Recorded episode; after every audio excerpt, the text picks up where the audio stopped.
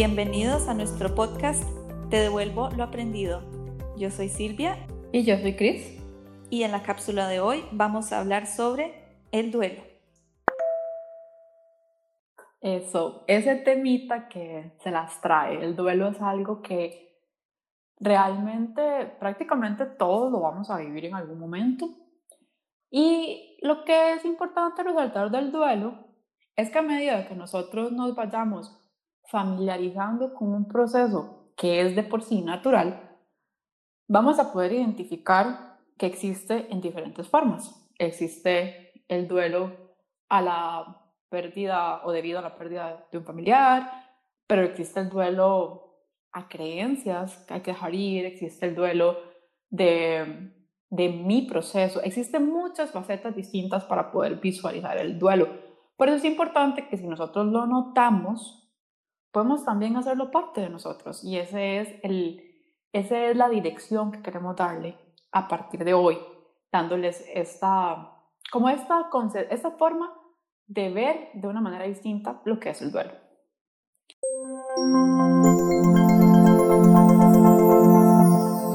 Exacto, Cris. Y siento que esto se conecta o puede conectarse con otras cápsulas donde, por ejemplo, hablamos del apego eh, donde, por ejemplo, hablamos de, de, cosas que nos llevan precisamente a pasar por una pérdida. Eh, también habíamos hablado de la impermanencia de las cosas, eh, de la impermanencia que hay en este mundo donde todo cambia. Y como decía Cris, pues siempre en algún momento vamos a pasar por una pérdida más grande o más pequeña y todas son válidas todas las pérdidas, aunque sea de un proyecto o una idea hasta una muerte de un ser querido, todas son significativas y válidas y todas pueden llevar un proceso de duelo. Y acá es súper importante reconocer la importancia de ese proceso de duelo, porque muchas veces cuando, cuando perdemos algo, de nuevo, puede ser una persona o una cosa o una idea, cuando perdemos eso, cuando tenemos la sensación de pérdida de algo, no siempre le damos la importancia. ¿Por qué? Porque muchas veces nos, no sé si consuelo será la palabra, pero muchas veces nos consolamos o nos, eh, nos, apoyamos en la idea de que, bueno, ya todo va a pasar, o sea, hay que enfrentar la vida y, y, lo hacemos desde una perspectiva como de opacar ese, ese momento, como de dejarlo atrás cuando realmente la invitación que queremos hacer es a, vivir ese duelo, a sentirlo, a darle la magnitud que corresponde, porque si hay algo que nosotros hemos podido aprender con el tema de las emociones en general, es que hay que vivirlas, o sea, para poder sanarlas, para poder realmente aprender de eso, yo debo vivir la emoción tal cual es, con el nombre completo y sin juzgarme. Y muchas veces no permitirme a mí vivir el duelo es una especie de, de autojuicio, es una especie de, es una manera de, que me estoy diciendo si lo estoy haciendo bien o lo estoy haciendo mal. ¿Por qué yo voy a saber si lo estoy haciendo bien o lo estoy haciendo mal? Está, a pesar de que yo haya tenido duelos o pérdidas anteriormente, cada pérdida es distinta. Cada pérdida realmente amerita una emoción y una magnitud propia.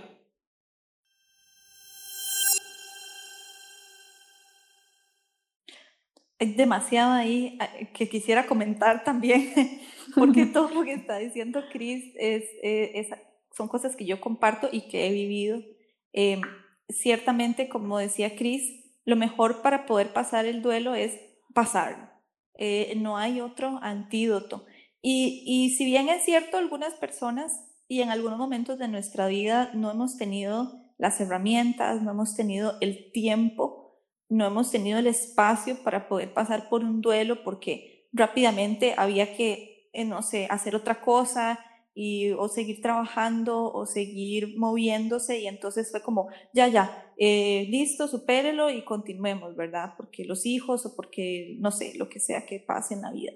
Eso es entendible. Sin embargo, en algún momento vamos a tener que volver a ir a esa cajita donde guardamos o bloqueamos esos sentimientos por la razón que sea, a veces es porque nos enseñaron a bloquear los sentimientos, hay que ir en algún momento y sacar esa cajita y, vivir y pasar por el túnel y salir hasta el otro lado.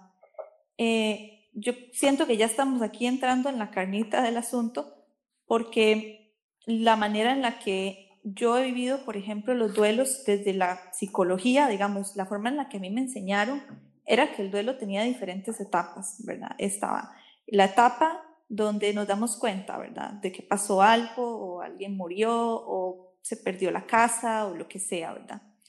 Entonces nos damos cuenta y luego viene la etapa de negación a veces, donde decimos, no, eso no es cierto, no es posible, no se murió, no pasó aquello.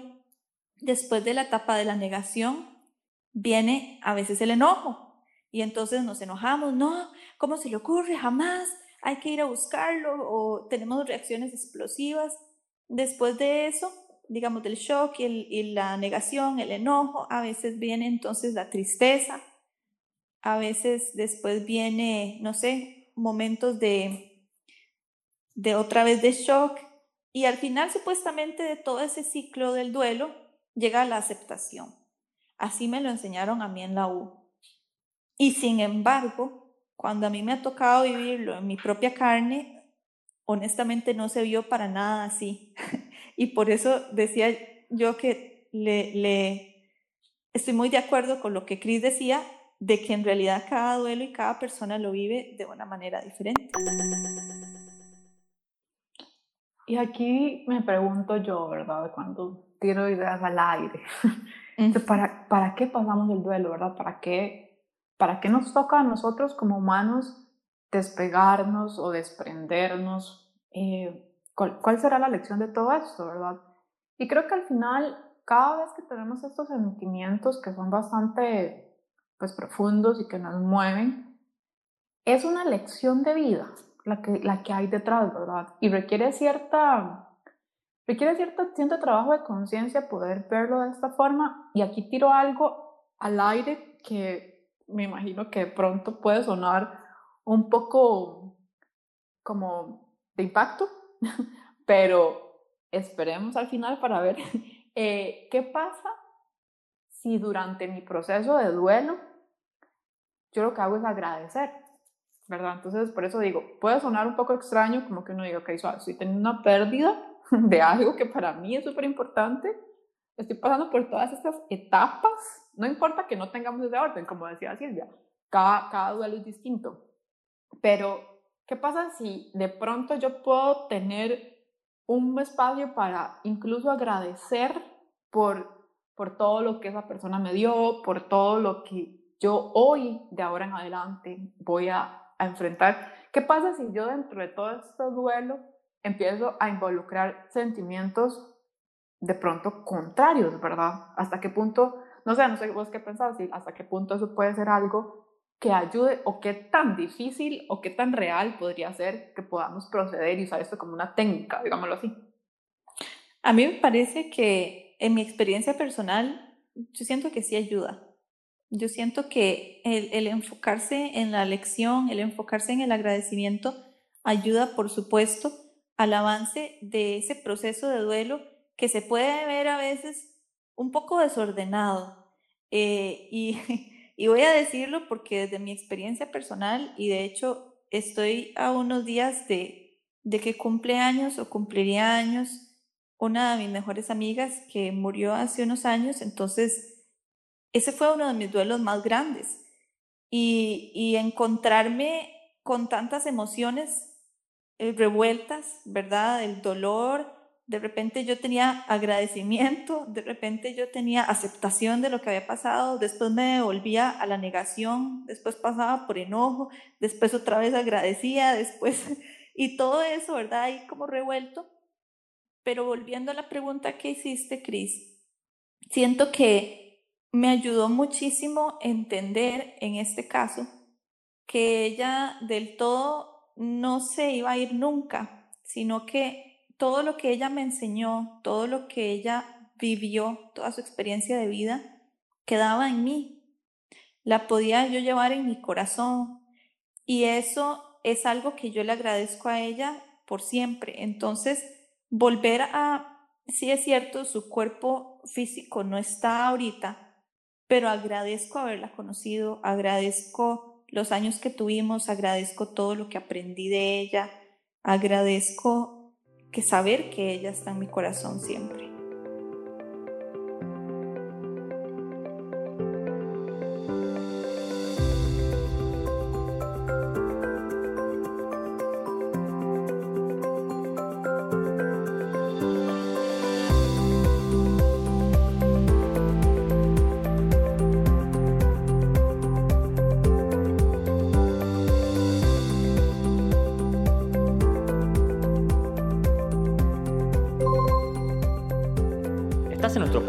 Te devuelvo lo aprendido. Te invitamos a que nos acompañes hasta el final de la cápsula.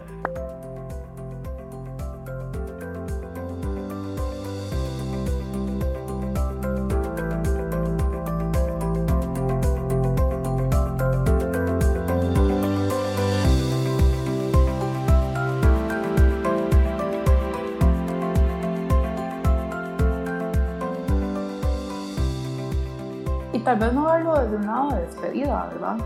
A lo mejor, a lo mejor es solo una transformación. A lo mejor simplemente estas personas que estuvieron físicamente con nosotros, hoy día no están físicamente con nosotros, pero no por eso quiere decir que no están. Como, como vos decías, están en forma de experiencia, están en forma de, de, de lección. Hay muchas cosas que si nosotros nos ponemos a pensar, repetimos de esa persona o aprendimos, interiorizamos. Cada uno de nosotros tiene personas que, que forman parte importante y que de alguna forma le hemos tenido que decir adiós a su presencia física o incluso tal vez no físicamente, pero ya no está en nuestra vida por alguna razón. Y esos también son duelos válidos, son duelos muy importantes porque la emoción termina siendo lo mismo, es ya, ya no está. por alguna u otra razón ya no está. Y también, también es importante reconocer que genera un sentimiento de impotencia. O sea, cuando, cuando tenemos de pronto esa noticia, yo recuerdo, para mí hay una persona muy, muy importante que, bueno, ella es mi tía y ella trascendió también. Va. De hecho, este, esta, esta cápsula va muy enfocada en, más que todo, como en, la línea del tiempo en el que está sucediendo, ¿verdad? Sí, eh, nos quedó a las dos parecido.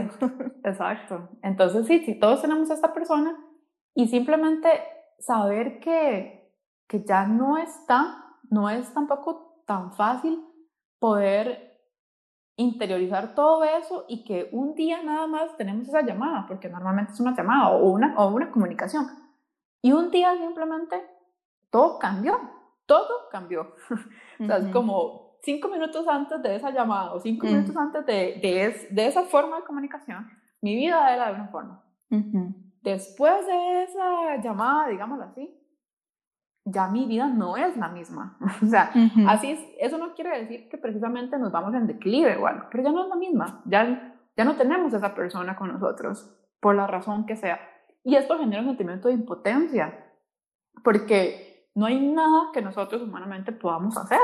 O sea, ya esto es algo que por lo general e, es en, tiempo pasado, es un hecho, como ya no está, o sea, no hay nada. Y ahí es donde empezamos a tener toda esta variedad de emociones, en la de, claro, bueno, agradezco de pronto, y no, no puede suceder. ¿Por qué? Porque no, primero que todo, no estamos acostumbrados a ver el duelo, no estamos acostumbrados a vivirlo. Sin embargo, todos, todos vamos a pasarlo de alguna otra forma. Pero ha sido algo que tiene, está tan oculto que no se nos ha enseñado a verlo con unos ojos de amor, ¿verdad? Creemos, a pesar de que es lo más seguro, vamos a, a ver la muerte como todos tenemos claros que eso existe y que todos lo vamos a experimentar de alguna forma, a pesar de la certeza que todos tenemos, no por eso se nos ha enseñado o nosotros estamos enseñando a otra gente, a otros, a los chicos, aceptarlo y a vivirlo.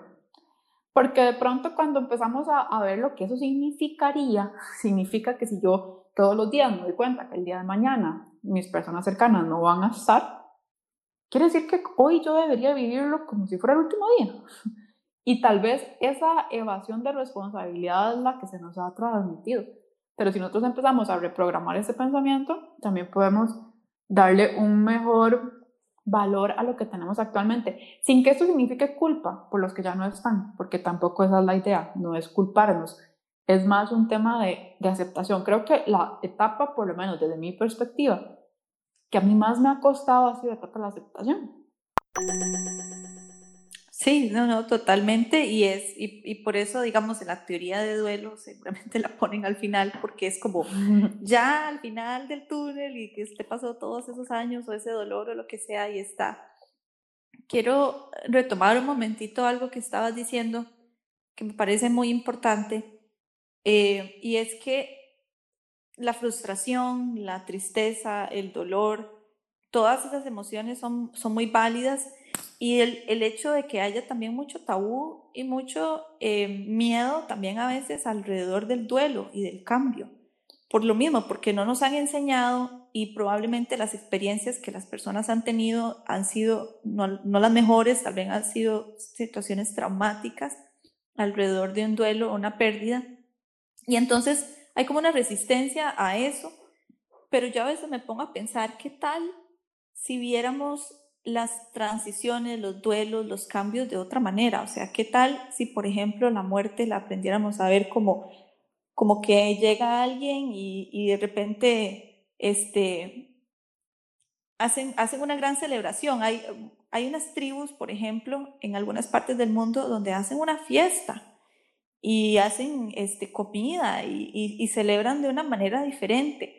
En otras partes del mundo lo vivimos así, como una cosa tan, tan, oscura, tan dolorosa, y aunque hay dolor, y hay que reconocerlo también, ¿verdad? Es como todas las creencias que estabas diciendo alrededor de. Igual, por ejemplo, cuando uno pierde una pareja, ¿verdad? O una relación, este, la forma en la que se vive, ¿verdad? Tal vez ha sido en secreto, con vergüenza, eh, que terminé mi relación. Entonces, la experiencia que yo viví fue estar ahí encerrada en mi cuarto, llorando y sola, y, con juicios y con vergüenza. Y, pero ¿y qué tal si cada vez que una persona termina una relación, su círculo más cercano la acoge a esa persona, la cuida, eh, le da de comer, la, no sé, después de un divorcio o algo así, este, lo meten a uno como en una en un espacio seguro con todo lo que necesita y toda la comunidad lo nutre a uno. O sea, yo creo que ahí no se vería tan terrible pasar por un duelo, una pérdida de un divorcio, por ejemplo. Definitivamente va ligado a la creencia que nosotros tengamos, ¿verdad? Porque si no es una pérdida propiamente humana relacionada a la muerte, sino que es una pérdida más de temas de trabajo o de otras cosas, tampoco se nos da ese apoyo que estamos diciendo, pero es porque se asocia como con un fracaso, tal vez, me explico. Y nosotros internamente somos los primeros muchas veces, que lo hacemos como un fracaso. Más allá de ver el duelo de, hey, perdí mi pareja, perdí mi trabajo, perdí, em, no sé, algo en particular, tal vez lo hemos notado mucho como, como enfocarnos en, en, la, en la culpa o en el fracaso, no haber sostenido el matrimonio, no haber sostenido el trabajo. Y entonces eso hace que que nosotros mismos nos pongamos juicio, cuando realmente la creencia es la que nos lleva a este, a este sufrir. Creo yo que podemos vivir una, un mejor duelo cuando yo empiezo a cambiar mi creencia, cuando yo empiezo a ver el duelo o la muerte, la pérdida, pues como algo natural. Y creo que transformar esta creencia requiere más esfuerzo de lo que pensamos, porque es de lo que de lo que llamamos una creencia transgeneracional, ¿verdad? Están las creencias que yo me hice, la creencia de que cuando fui niño un perrito me mordió, entonces tengo la creencia que los perros muerden en general. Esa es una creencia mía que tiene mi energía y mi carga, pero existen aquellas creencias que son transgeneracionales. O sea, que, que es que ni siquiera se cuestionan ni se hablan. Todo el mundo tiene un protocolo para el tema de la muerte. Eh, existe un, cuando digo existe un protocolo es que realmente hay todo un proceso, la gente se mueve de cierta forma, hay todo un ritual, o sea, está tan normalizado que debe de ser de esa forma, que muchas veces no nos prestamos atención a nosotros si yo realmente tengo esa creencia, si esa creencia es mía, si yo realmente considero que así es como debería vivirla. si yo empiezo a aceptar esta creencia aun cuando no está sucediendo. O sea, por eso digo que transformar la creencia requiere un poco más de esfuerzo porque no va a suceder el día que estamos frente a la situación. O sea, cuando estamos frente a la situación, vamos a reaccionar orgánicamente con todo lo que ya hemos puesto en nuestra programación mental. Entonces, para que nosotros estemos preparados para ese día, requiere que cuando no estemos frente a la situación, sino que estemos de forma consciente, yo pueda empezar a procesar esa idea.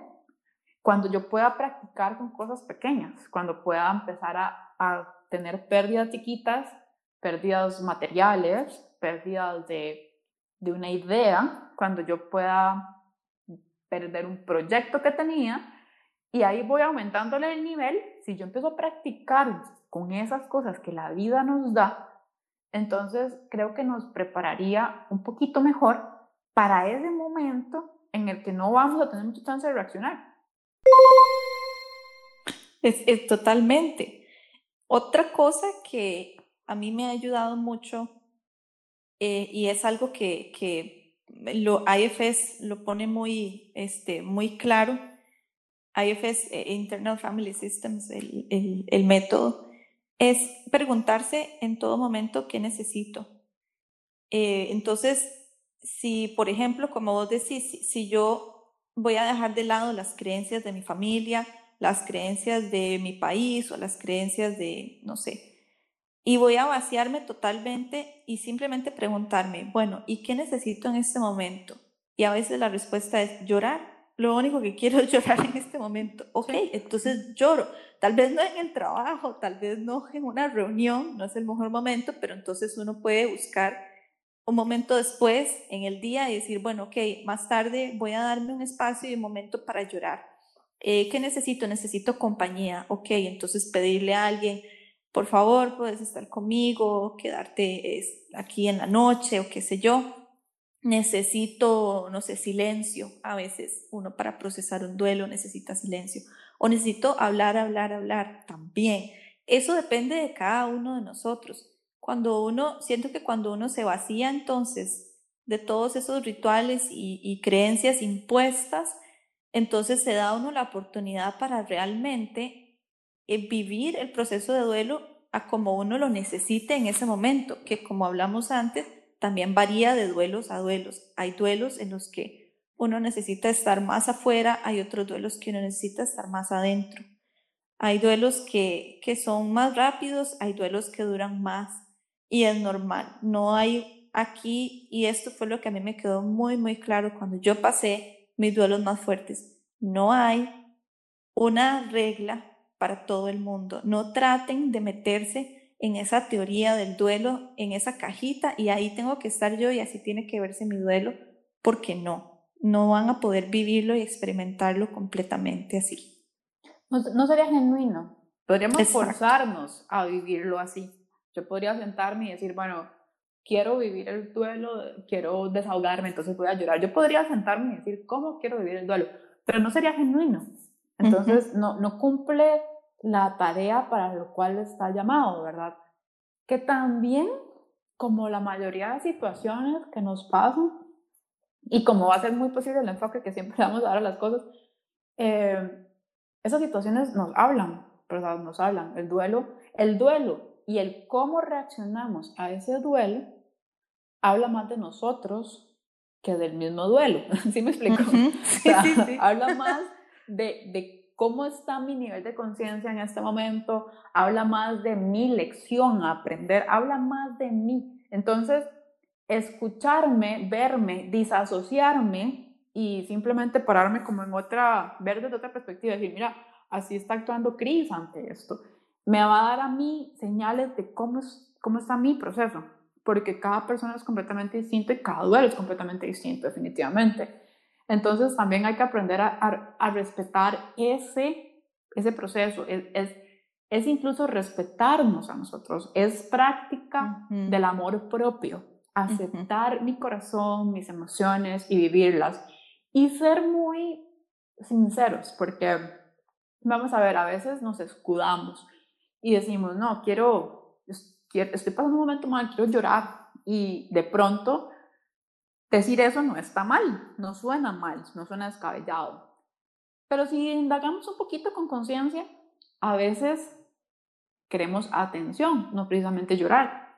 Entonces, si yo me escucho, yo voy a poder saber qué es lo que yo realmente quiero. Por eso es importante que no generalicemos cómo vamos a actuar ante el duelo, sino es escuchar qué quiere mi corazón, lo que decía así antes. Eso es lo que le vamos a dar y vamos a poder sanar siempre que al corazón le demos lo que pida, pero al corazón, no al, a la máscara que podemos poner nosotros. O la, o la mente, ajá. Ajá, porque la mente pone esa máscara y muchas veces la escuda sobre cosas muy creíbles. Nadie va a cuestionar que alguien en un proceso de duelo quiera llorar. O sea, está bien, ¿por qué lo voy a cuestionar? Pero, pero tal vez no nos estamos haciendo el bien que queremos. Tal vez no era eso lo que de verdad necesitábamos. Entonces ahí es donde quiero llegar con la importancia de escuchar el corazón genuinamente.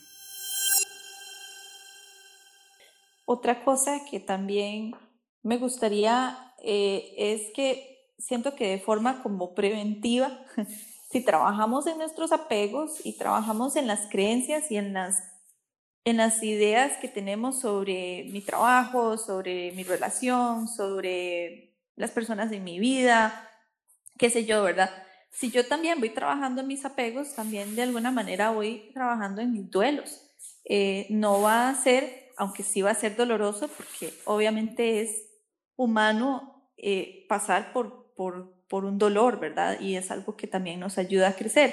Pero siento que nos aliviana mucho el camino si yo también voy trabajando en mis apegos. Eh, no sé, Cris, si, si nos regalas tal vez qué es lo que, lo que querés que la gente se lleve de esta cápsula o qué te llevas vos de esta cápsula. ¿Qué me llevo yo de la cápsula? Vamos a ver. Eh, me, me gusta mucho o me gustaría transmitir la importancia de escucharnos a nosotros, principalmente, de respetar el proceso y acá tal vez agregaría a todo lo que dijimos, eh, respetar el proceso ajeno, porque creo que hemos hecho énfasis en el de nosotros, lo cual es muy importante, pero adicionalmente nos gustaría que se llevaran que esto mismo que pasamos nosotros lo está pasando cada cabecita, cada persona. Entonces, eh, respetar los procesos, tanto propios como los, los ajenos, los de otras personas, creo que nos ayudaría a poder concientizar mejor nuestros procesos de duelo. Gracias, Cris. Y gracias por escucharnos. Nos escuchamos en la próxima cápsula. Ciao.